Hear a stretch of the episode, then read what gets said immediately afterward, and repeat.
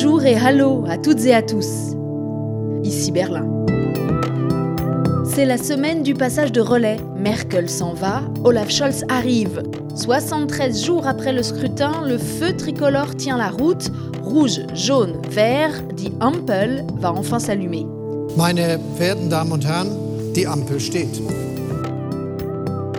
C'est un attelage politique inédit mais qui s'est fixé un cap très précis. Le contrat entre le SPD, les Verts et les libéraux du FDP fait 177 pages et c'est désormais à l'équipe gouvernementale de le mettre en musique sous la baguette d'Olaf Scholz qui seront les ténors qui va donner le la. Le rideau s'ouvre pour deux épisodes. Bienvenue dans l'épisode 15 de ce feuilleton de la transition politique en Allemagne. Après Merkel, voici que s'ouvre le chapitre Scholz. Vous écoutez le podcast avec un K et aujourd'hui on joue au qui fait quoi dans le nouveau gouvernement. Vous connaissez notre duo. Moi je suis Hélène Kohl, journaliste, et mon acolyte s'appelle Frank Bassner, le directeur de l'Institut franco-allemand de Ludwigsburg. Salut Franck. Salut Hélène. On commence rapidement, euh, Franck, si tu veux bien, avec la personnalité dont on a sans doute déjà le plus parlé euh, en France, en Europe et dans le monde. Hein, c'est Christian Lindner, ministre des Finances, c'est donc officiel. Sur son parcours, sa personnalité, je vous renvoie, euh, chers auditeurs, auditrices, à notre épisode 7, toujours disponible en réécoute. Je dois dire que Christian Lindner a quand même surpris tout le monde lors de la conférence de presse de présentation du contrat de coalition avec des mots assez modérés. Je voudrais expressément rajouter qu'un ministre fédéral n'est pas un ministre du FDP, du SPD ou des Verts. Un ministre fédéral est là pour servir le pays. Franck, ce Christian Lindner sera-t-il finalement ce faucon néolibéral euh, dont on nous parlait depuis des mois, ou bien pourrait-il se révéler comme une force finalement assez modérée au centre dans ce gouvernement? Rappelons-nous qu'il y a quatre ans, en 2017, déjà une fois, il devait, pouvait, s'il avait voulu, entrer dans le gouvernement. À l'époque, il ne l'a pas fait pour maintenir un peu son image justement de quelqu'un proche du monde économique, plutôt un libéral aussi euh, libéral, néolibéral, comme on dirait en France. Depuis ce temps-là, je pense qu'il a bien compris que, en effet, on ne pouvait pas imposer, étant le troisième parti dans, dans, dans ce triumvirat, imposer son point de vue sur tous les points. Donc oui, il a été capable, je pense, de faire des compromis et euh, il devra composer pour garder un peu euh, son image d'homme d'État. Et c'est bien là-dessus qu'il veut aussi gagner les prochaines élections, peut-être avec le même score ou même un score supérieur il faudra voir comment il organise son ministère euh, des Finances et surtout dans quelle direction il compte l'amener. C'est vrai qu'autour de lui s'arc-boute pas mal de questions, hein, euh, des questions en général sur ce gouvernement d'un genre nouveau, euh, notamment hein, parce que Lindner a été souvent présenté comme incompatible avec les Verts. Je suis allée demander son avis à un Gruner qu'on connaît bien aussi en France. Voilà, je crois que ça marche. Cette voix, vous l'avez peut-être reconnue, il s'agit de Daniel Cohn-Bendit. Alors, il a lu le contrat de coalition et selon lui, maintenant, tout va se jouer au niveau des personnalités de l'équipe gouvernementale. Est-ce que l'alchimie va prendre? De toute façon, le compromis n'était pas rond mais carré. Hein. On a un cadre de départ et cela dépendra de, de la manière dont les uns et les autres interprètent leur rôle dans cette coalition qui est par définition difficile. Ça dépendra de, beaucoup de facteurs. Un des facteurs pour moi euh, prépondérant sera comment le ministre des Finances d'un côté et le ministre euh, du, climat et de l'économie arriveront à coopérer ou est-ce que ce sera une lutte permanente? Et ça, euh, disons, personne n'est devin et il n'y a pas de boule de cristal qui nous assure que ça puisse marcher. Bah, si l'esprit de responsabilité ne l'emporte pas, de toute façon, ils sont foutus. Alors, Franck, ils sont foutus si l'esprit de responsabilité ne l'emporte pas? Oui, parce que les Allemands attendent bien euh, un gouvernement capable de relever les défis qui sont énormes. Mais il faut aussi voir que dans le système allemand, c'est la chancellerie quand même qui a toujours un grand mot à dire. Hein. ce qu'on appelle la fameuse Richtlinienkompetenz. Donc euh, c'est pas comme en France où euh, Matignon intervient très tôt, c'est plutôt vers la fin, quand les conflits ne sont pas résolus entre les différents ministères. Le ministère compétent n'arrive pas à imposer son point de vue. Alors là, M. Scholz pourra taper symboliquement sur la table en disant, ben voilà, le point de vue de l'Allemagne, c'est quand même celui-là. Et ça vaut surtout au niveau européen, où ce sont les chefs de gouvernement quand même qui ont le dernier mot. Retour à nos ministres verts. Alors, euh, l'un des poids lourds dans le nouveau gouvernement, ça sera Robert Habeck. Finalement, on a assez peu parlé de lui dans le podcast. Hein. C'est le binôme de Annalena Baerbock à la présidence bicéphale du parti depuis plusieurs années maintenant. Il décroche un énorme portefeuille, un portefeuille clé et central, économie et climat en même temps. Alors deux, trois mots sur lui, Franck peut-être. Hein. C'est un quinquagénaire, flamboyant, philosophe, intellectuel. Est-ce qu'il aura les épaules et la rigueur pour tenir ce ministère de défi, hein, puisque c'est quand même euh, le chantier majeur euh, que se fixe l'Allemagne de l'après-Merkel Moi, je suis assez convaincu que ce sera une voie importante dans le gouvernement. Non seulement par la taille du ministère, mais aussi par le fait que c'est quelqu'un qui réfléchit un peu différemment, qui parle un peu différemment. Tu l'as dit, philosophe. Pour moi, avec mon passé universitaire, ça me fait vraiment plaisir d'avoir quelqu'un qui prononce des phrases un peu plus complexes que les phrases habituelles que nous avons malheureusement euh, dû supporter pendant de longues années. Un mot peut-être sur euh, cet aspect hein, du, contrat de coalition. Hein. Le, le job de Habeck va être énorme. Oui, mais il n'a pas peur parce qu'il s'agit vraiment de passer à 80% d'énergie renouvelable, de décarboner l'économie allemande, et ça en le faisant dans un souci aussi d'écoute des, des préoccupations sociales de la population. Est-ce que ce ministère Économie et climat ensemble, c'est la réponse allemande à la crise des gilets jaunes en France. Oui à la lutte contre le changement climatique, mais en créant des emplois et avec des perspectives économiques pour tous. Euh, je ne pense pas que ce ministère pourra répondre aux défis sociaux. Là, c'est quand même le ministère euh, qui, sera sans doute occupé par, par les sociodémocrates.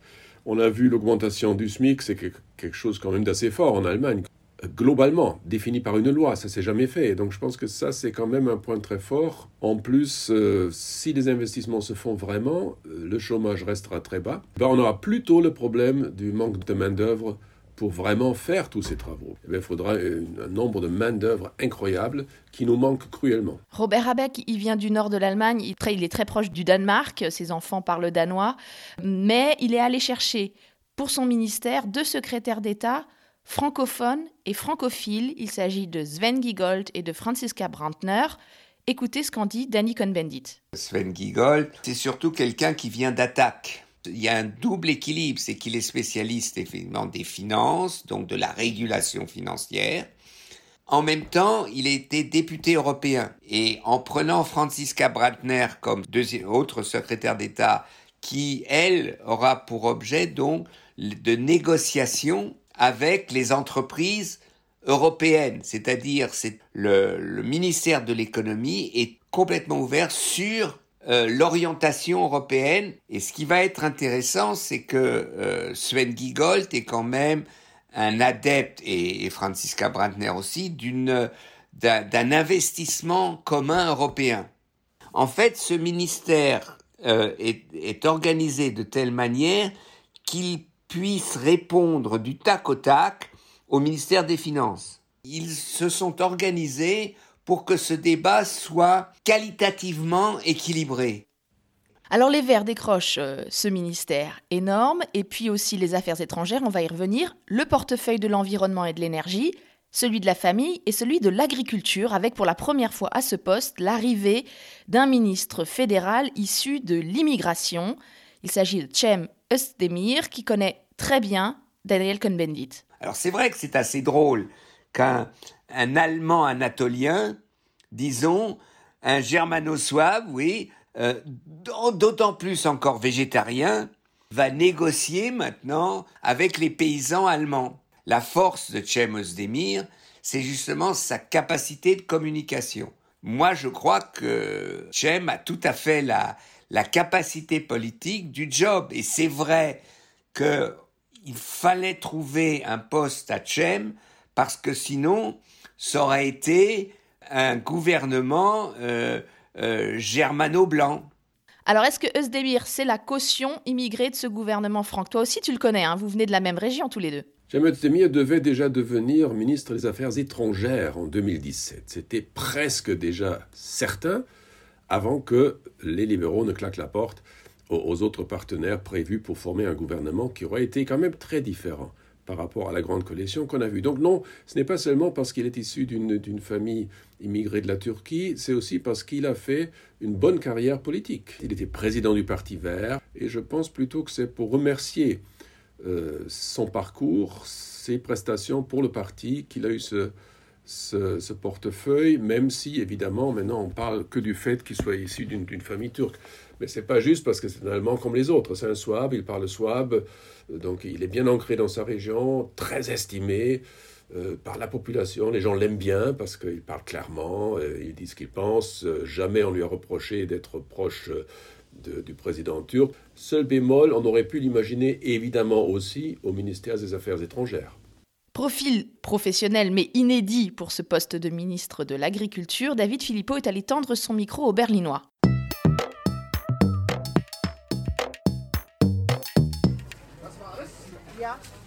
Dans sa camionnette, Peter Lutke vend de la viande sur les marchés, mais la nomination d'un végétarien à l'agriculture n'est pas fait pour lui déplaire. Hey, mes deux enfants sont véganes et moi je suis bouché. On a bien eu une femme ministre de la Défense alors.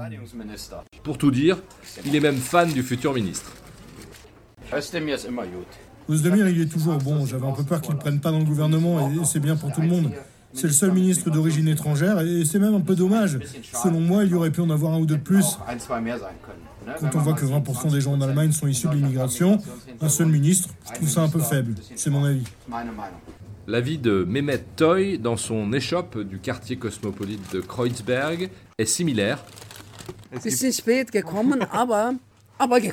Il trouve que la nomination d'un ministre d'origine turque aurait pu arriver plus tôt, mais ses yeux brillent de fierté. Ses papiers sont allemands, mais il est aussi turc et, c'est un exemple pour nous et pour nos enfants.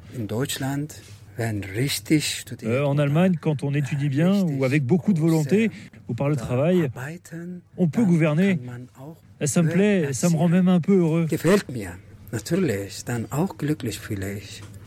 En revanche, en cas de question sur les déclarations d'Özdemir sur la Turquie,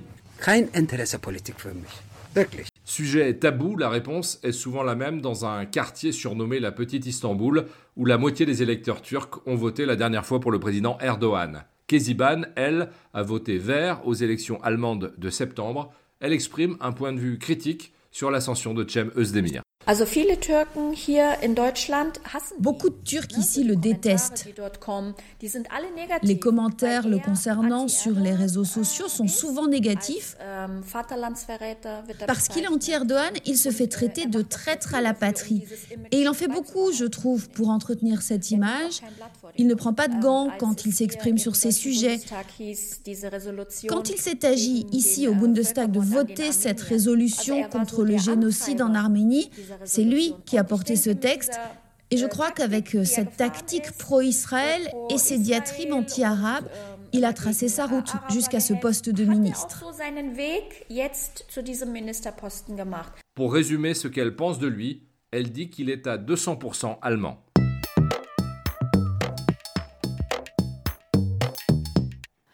On termine ce tour d'horizon des principaux ministres verts euh, par celle qui fut leur candidate pendant euh, cette campagne électorale, Annalena Baerbock. Là encore, pour les éléments de personnalité, je vous renvoie à l'épisode 4 du mois de septembre.